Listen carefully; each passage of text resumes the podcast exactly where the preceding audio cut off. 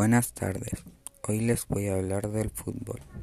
El fútbol es un juego típico de los jugadores que intentan llevar la pelota hasta la portería rival, lo que se denomina gol a través del control individual, conocido como regate o pases, que está protegida por un guardameta, portero o arquero.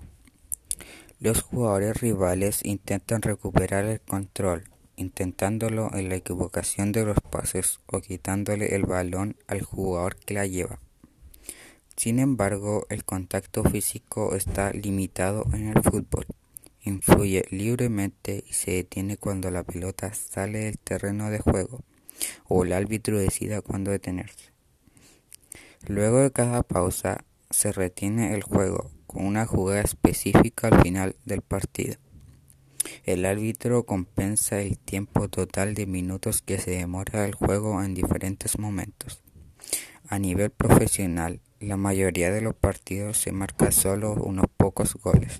Por ejemplo, durante la temporada 2006 en la Primera División de España, en la Liga de Fútbol Española se marcó un promedio de 2,48 goles por partido.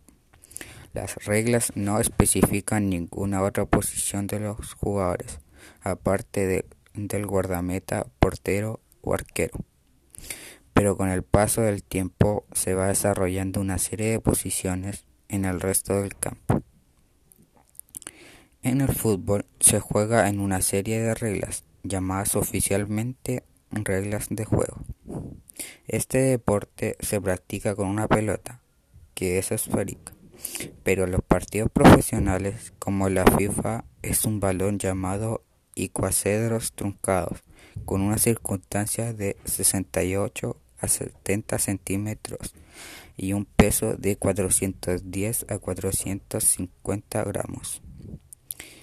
El equipo que haya marcado más cantidad de goles en el partido es el ganador. Si no ambos equipos no marcan o marcan la misma cantidad de goles, entonces se declara un empate.